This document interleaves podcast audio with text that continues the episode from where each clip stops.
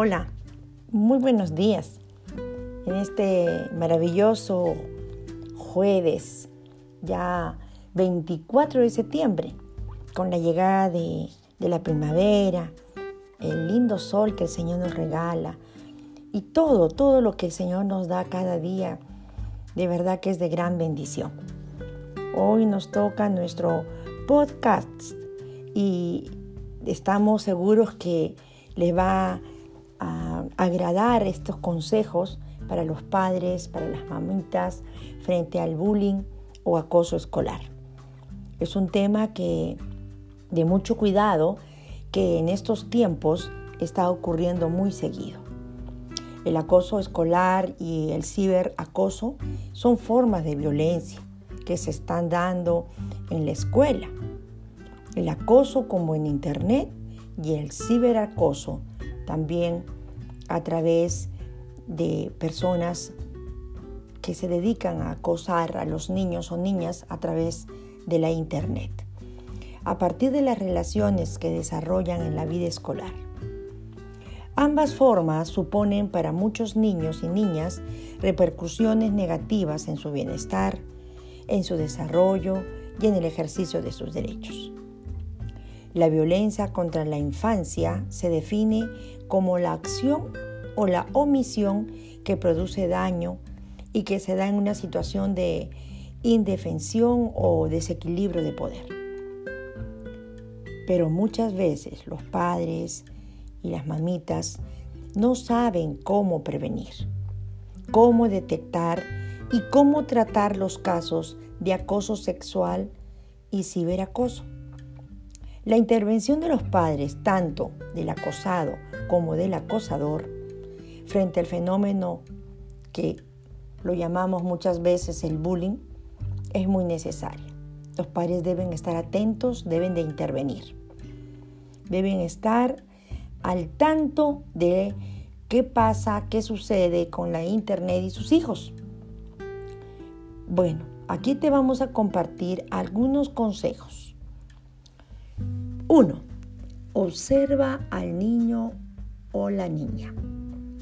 Trata de estar ah, atento a los cambios de humor y de comportamiento. La motivación frente al estudio. Las frecuentes quejas de pequeñas enfermedades leves como dolor de estómago, dolor de cabeza, es más, vómitos náuseas.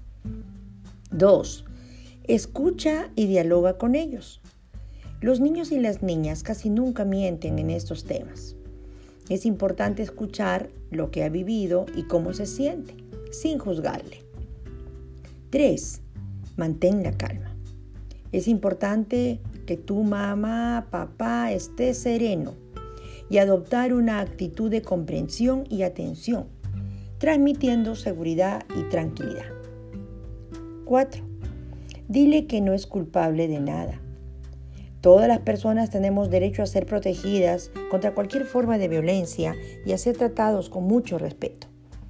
5. Refuerza su autoestima. Ayúdeles a reconocer sus capacidades, sus habilidades y el gran esfuerzo que han hecho al, haber pedido ayuda. Valora esa actitud. 6. Comunica la situación en la escuela de inmediato. Es importante que en el centro educativo se conozca la situación y se mantenga una comunicación continua y de colaboración con ellos, de parte de los directivos y de la psicóloga. 7. Dale la oportunidad de ampliar su grupo de amigos y amigas y las actividades fuera del centro escolar le van a dar esa oportunidad para relacionarse con otros niños, con otras niñas de su edad. 8. Mantén una buena comunicación basada en la confianza. Que tu hijo o hija pueda acercarse con libertad, con confianza, a contarte estas situaciones que está pasando, que está viviendo, porque eso va a facilitar que acuda a ti en cualquier caso, ¿no? teniendo eh, cualquier situación que pueda él pueda o ella estar viviendo. y que le vaya a provocar quizás malestar o incomodidad. No permitas que tu hijo quede callado, quede en silencio. Ahí estás tú. Busca a Dios para que Él te guíe, dando sabiduría para poder detectar estas situaciones. Ten cuidado con ello. Es más, una de las maneras de darte cuenta son sus cambios.